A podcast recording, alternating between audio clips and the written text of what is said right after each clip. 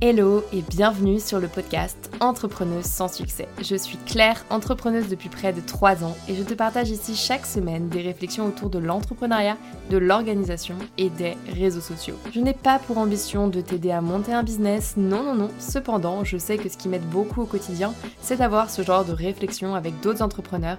Alors si tu veux me rejoindre dans mon brainstorming, installe-toi, ça va commencer. Hello à tous, j'espère que vous allez bien. Je vous retrouve aujourd'hui dans un nouvel épisode dans lequel je vais devoir en live prendre une décision. Alors je sais pas si je vais y arriver, mais en tout cas euh, j'ai besoin de cette petite session de brainstorming et je me suis dit que quoi de mieux que de vous la partager en live dans ce podcast. Clairement ce podcast c'est ma thérapie J'adore écouter d'autres entrepreneurs faire leur petit brainstorming. Je me suis dit que c'était mon tour de faire le mien. Dans les derniers épisodes, je vous ai partagé pas mal de leçons que j'avais apprises de l'entrepreneuriat. Aujourd'hui, ça va être un épisode beaucoup plus réflexion et on va revenir sur le premier épisode qui m'a amené à lancer ce podcast pour en fait faire une suite. Puisqu'aujourd'hui, on va parler de est-ce que je vais ou pas arrêter Brave Future. Donc, c'est une décision qui est assez lourde à prendre puisque quand même ça fait trois ans que je bosse dessus. Donc en vrai, dans mon quotidien, ça me prend quand même pas mal de temps. C'est quelque chose dans lequel j'ai mis énormément de temps et d'énergie. Et dans le premier épisode de podcast, je vous ai partagé ce qu'était Brave Future. Donc Brave Future, je reviens très rapidement dessus. Sinon, allez écouter tout de suite le premier épisode. Mais c'est en gros un média dans lequel je donne des conseils pour s'orienter aux jeunes, que ce soit collégiens, lycéens, étudiants. Et euh, je parle de développement personnel, de productivité et plus globalement des études en général, comment s'inscrire dans les études supérieures, dans quel type d'études s'inscrire, etc. Il se trouve que euh, dans le contexte du premier épisode, je vous ai partagé mon plus gros lancement qui visait en fait à pour la première fois réellement réussir à monétiser ma communauté, c'est-à-dire à tirer de l'argent de ce projet puisque il me coûte bien plus qu'il ne me rapporte. Alors pour cet épisode exclusivement, j'ai fait tous les chiffres, à la fois pour vous, parce que je sais que c'est quelque chose que vous me demandez, et à la fois pour moi, pour prendre conscience de tout l'argent que j'ai perdu dans ce projet. C'est pas perdu, attention, je dis perdu dans le sens où je ne le reverrai jamais, mais c'est pas perdu dans le sens où j'ai énormément appris. Donc tout d'abord, il faut avoir conscience que pour Brave Future, j'ai énormément d'outils que ce soit par exemple Canva au quotidien pour faire du design, j'ai un outil pour gérer ma newsletter, j'ai un outil pour euh, publier mon site web, je paye aussi un hébergement de site web, rien d'étonnant. Bref, j'ai fait la somme de tout ça. Et tout ça, ça fait 4500 euros d'abonnement à des outils par an. C'est beaucoup. Ça paraît pas si énorme mensuellement. Moi, je me dis que ça va parce qu'en fait, ce sont que des outils dont j'ai besoin. Mais en fait, sur l'année, ça fait beaucoup. Ensuite, bah, tous les mois, je paye aussi Léna, puisqu'elle travaille avec moi euh, sur la partie création de contenu en freelance. Plus, il y a tous les frais publicitaires lorsque je souhaite faire des publicités sur Facebook. Donc ça, environ, on est à 500 euros par mois et Léna un petit peu plus. Ça dépend de combien d'heures elle a travaillé euh, dans le mois, en fait. Et puis, il y a tous les frais, euh, on va dire, classique euh, d'une SASU, c'est-à-dire bah, il faut payer pour créer une SASU pour ceux qui ne savent pas, il faut aussi payer euh, le comptable à la fin de l'année pour faire ta comptabilité. Et puis bon, je ne vais pas lister toutes les choses que j'ai achetées parce que euh, on n'aurait pas fini, mais j'ai acheté forcément un Mac puisque je n'avais pas de matériel, une caméra, un trépied, des cartes SD, des lumières, des micros, des disques durs externes, bref énormément de matériel en trois ans, c'est pas très étonnant. Donc, si on fait les comptes, je pense que j'ai perdu, c'est pas de la perte, je n'aime pas dire ça, mais j'ai investi environ 20 000 euros, je pense, en 3 ans Brave Future. Euh, de l'argent, en fait, que, que je gagnais en freelance, grâce à des missions freelance, et plutôt que de me rémunérer, bah, je les réinjectais directement dans ce projet. À côté de ça, j'ai quand même gagné de l'argent. Oui, oui, vous allez me dire, tu as une chaîne YouTube, tu as forcément gagné de la monétisation grâce à YouTube. Donc je vais vous donner les chiffres. Sur ma chaîne YouTube, je suis allée voir, j'ai fait 800 000 vues. Je trouve ça énorme, bientôt le million de vues, c'est énorme. Donc j'ai fait quasiment un million de vues en trois ans. C'est, je n'avais pas conscience, mais je, trouve ça beaucoup en fait. Ça se trouve, c'est pas beaucoup, mais j'ai l'impression que c'est beaucoup. Il y a un million de personnes potentiellement qui ont vu ma tête. Bref, un million de vues à peu près en trois ans, ça m'a rapporté 1600 euros. C'est pas mensuel, c'est pas annuel, c'est en tout. 1600 euros de monétisation en tout. YouTube rémunère très mal ses créateurs, faut le savoir. Et enfin, j'ai quand même réussi à faire quelques ventes de coaching, de e-book, etc. Et donc ça, en tout, ça m'a rapporté 3000 euros.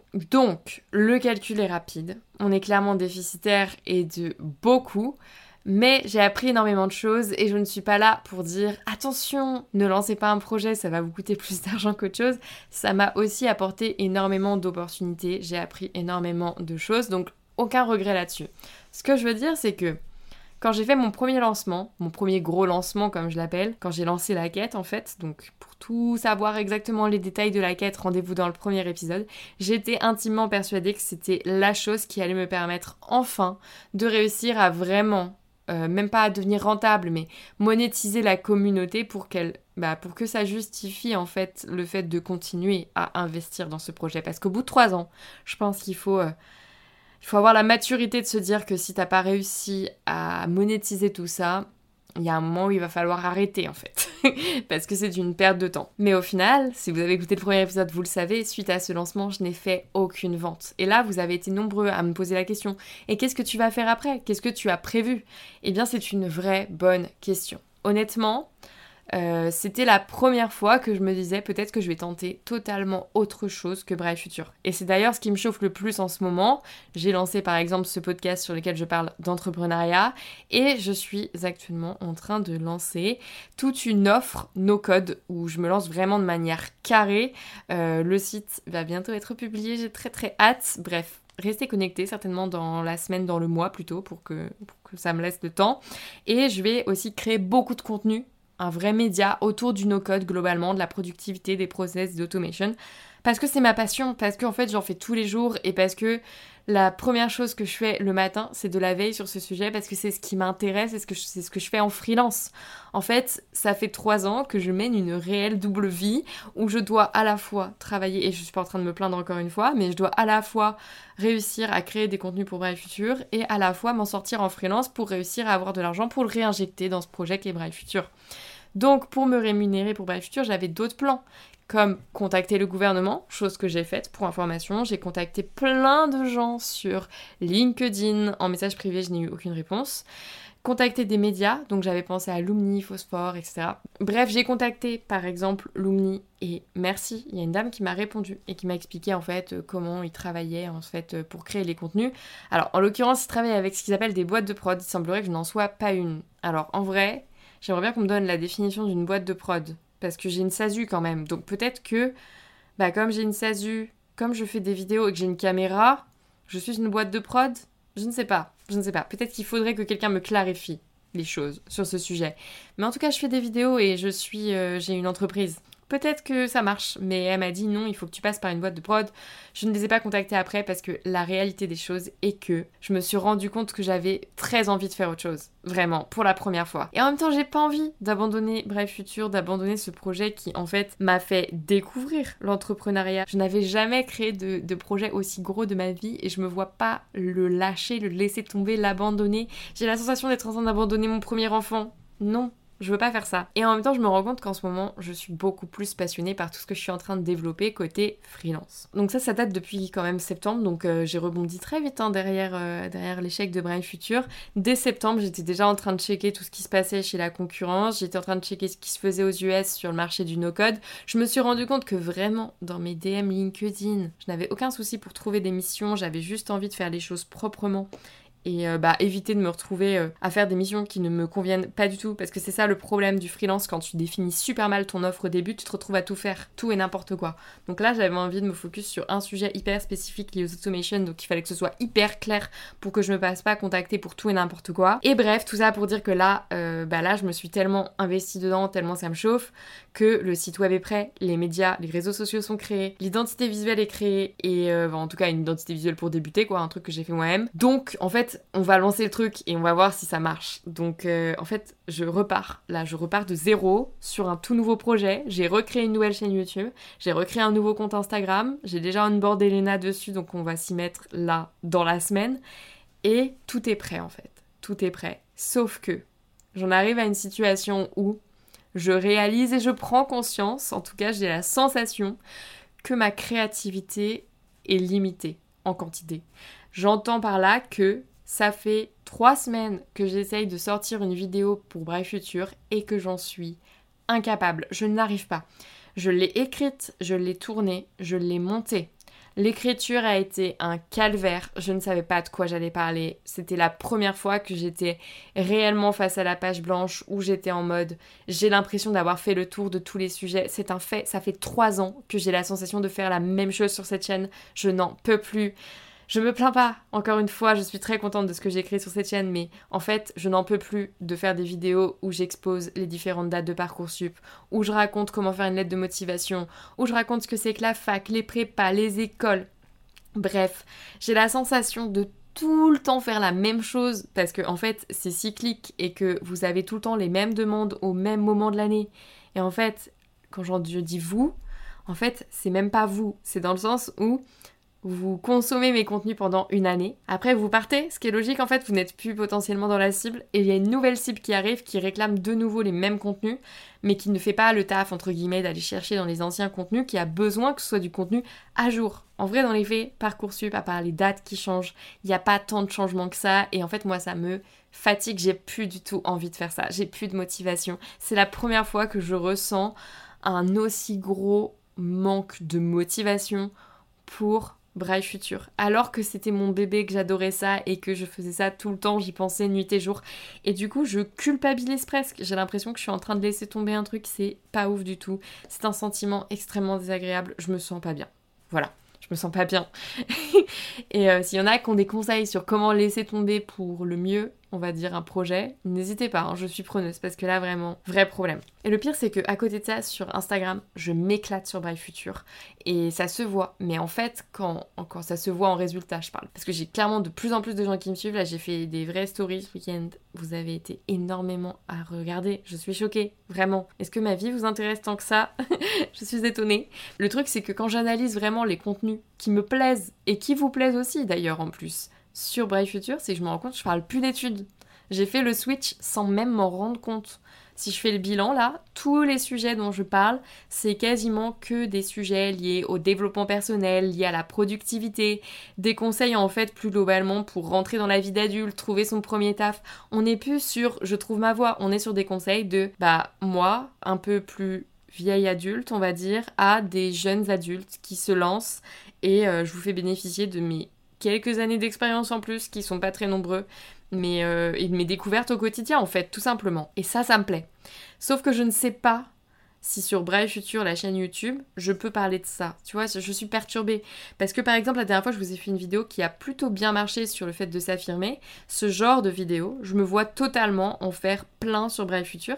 Sauf que j'ai la sensation que sur Bref Futur, les gens attendent vraiment de moi que je parle uniquement de Parcoursup, des études. Alors c'est peut-être moi qui, qui me dis ça et peut-être c'est totalement faux, dites-moi. Mais c'est la sensation que j'ai et elle est extrêmement désagréable à chaque fois que je me dis et que je me pose, il faut que je parle d'un sujet, etc. Genre j'ai reçu des DM, c'est gentil de m'envoyer des demandes de vidéos parce que vraiment je vous les demande, dites-moi ce que vous voulez voir. Mais en fait, quand je lis vos messages, je panique. Je panique parce que vos idées ne collent plus du tout avec ce que j'ai envie de faire et ça me rend triste. Ça me rend triste. J'ai l'impression que je suis en train de devenir quelqu'un d'autre.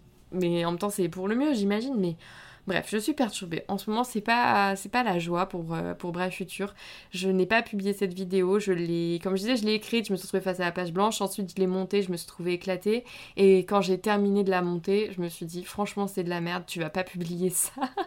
je pense que c'est le cas de nombreux créateurs de contenu. Au bout d'un moment, en fait, t'es plus satisfait de ce que tu fais. Et peut-être qu'il faut changer. Du coup, je ne sais pas. Mais en tout cas, là, c'est pas fou. Il y a autre chose qui me perturbe avec Bref Future, c'est que j'ai la sensation que potentiellement ça va se recouper avec les nouveaux contenus que je vais créer sur du coup bah, mes nouveaux réseaux sociaux euh, type bah, ce podcast et tous les réseaux sociaux liés à ce que j'appelle Claire RBR qui est genre mon nouveau pseudo qui est juste mon prénom et mon nom parce que sur ces réseaux je vais forcément avoir envie à certains moments de vous parler productivité etc et donc je me dis en fait tous les contenus que je fais actuellement sur l'Instagram Claire Future je pourrais carrément les faire sur le nouvel Instagram, sans aucun souci.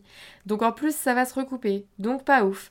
Et à côté de ça, je me dis, mais pourquoi continuer Drive Future alors qu'il y a zéro objectif business? Est-ce que c'est ok de continuer un truc aussi alors que t'as pas d'objectif business derrière? Ah oui, parce que j'en ai pas trop parlé, mais je ne fais pas d'influence. C'est-à-dire qu'il y a différents business models euh, pour les personnes qui créent des contenus sur les réseaux. Moi, j'ai toujours eu en tête que soit mes contenus allaient m'aider à trouver des missions freelance, tout simplement, ou alors que mes contenus allaient me permettre de vendre mes propres produits.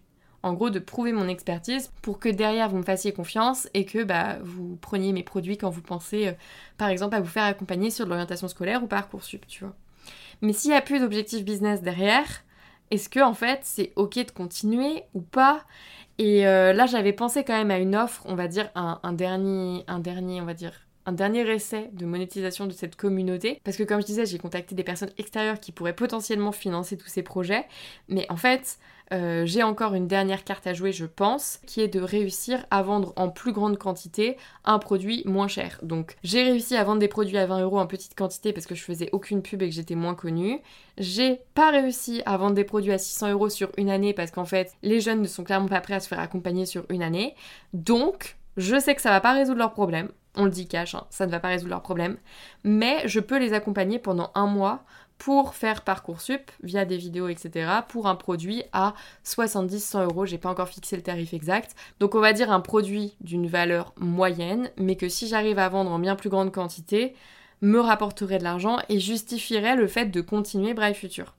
Voilà. Je pense qu'honnêtement, je vais quand même tenter ce truc de vendre un produit intermédiaire à 100 euros parce que je pense que ça peut être une solution Ma cible n'a clairement pas d'argent, mais 70-100 euros, je me dis que c'est possible. Je me dis que ça peut le faire. Et c'est mon dernier essai. C'est-à-dire que quoi qu'il arrive, si là, genre en janvier, j'ai pas fait assez de ventes et j'ai des chiffres de CA en tête en fait, parce que j'ai des objectifs par rapport à mes dépenses, en fait, Brave Future devra s'arrêter. Enfin, non, c'est pas Brave Future devra s'arrêter, c'est je devrais réfléchir à est-ce que c'est ok de dépenser de l'argent pour créer du contenu gratuitement C'est super comme réflexion.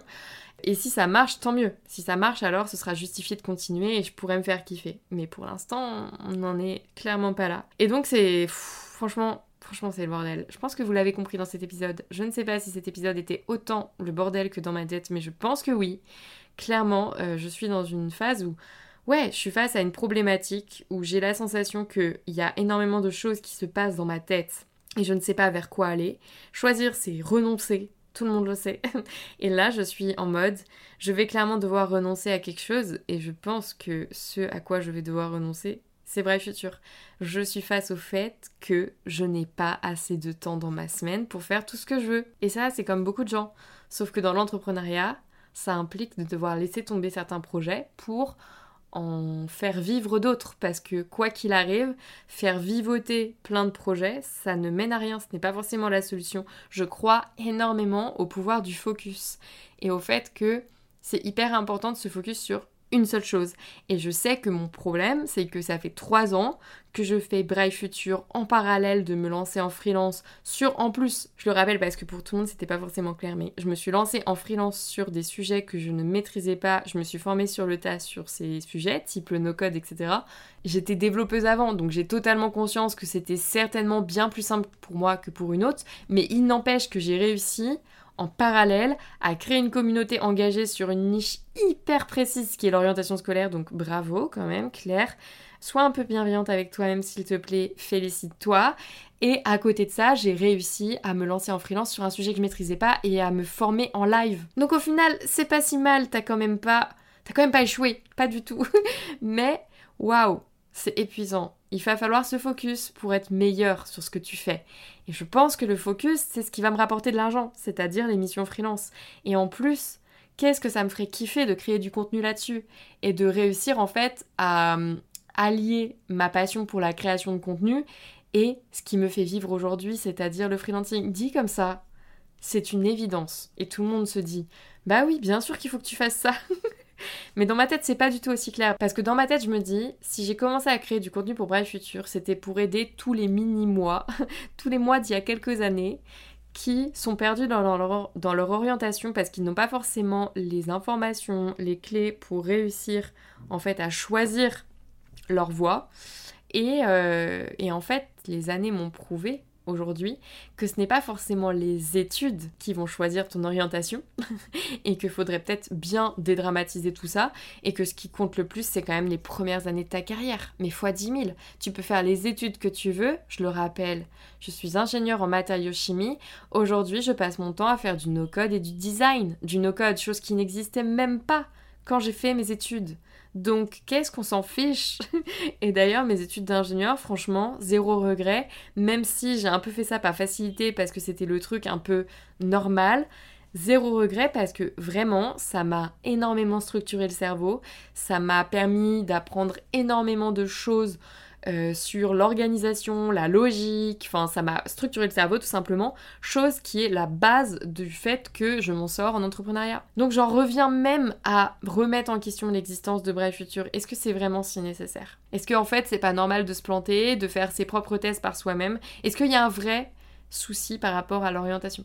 Je suis quand même persuadée que oui, il y aurait un vrai travail de développement personnel à faire. Mais en fait, est-ce qu'il doit arriver aussitôt? Est-ce que vraiment, c'est pas quelque chose qui justement doit être fait en début de carrière? J'en sais rien. J'ai pas de réponse à tout ça.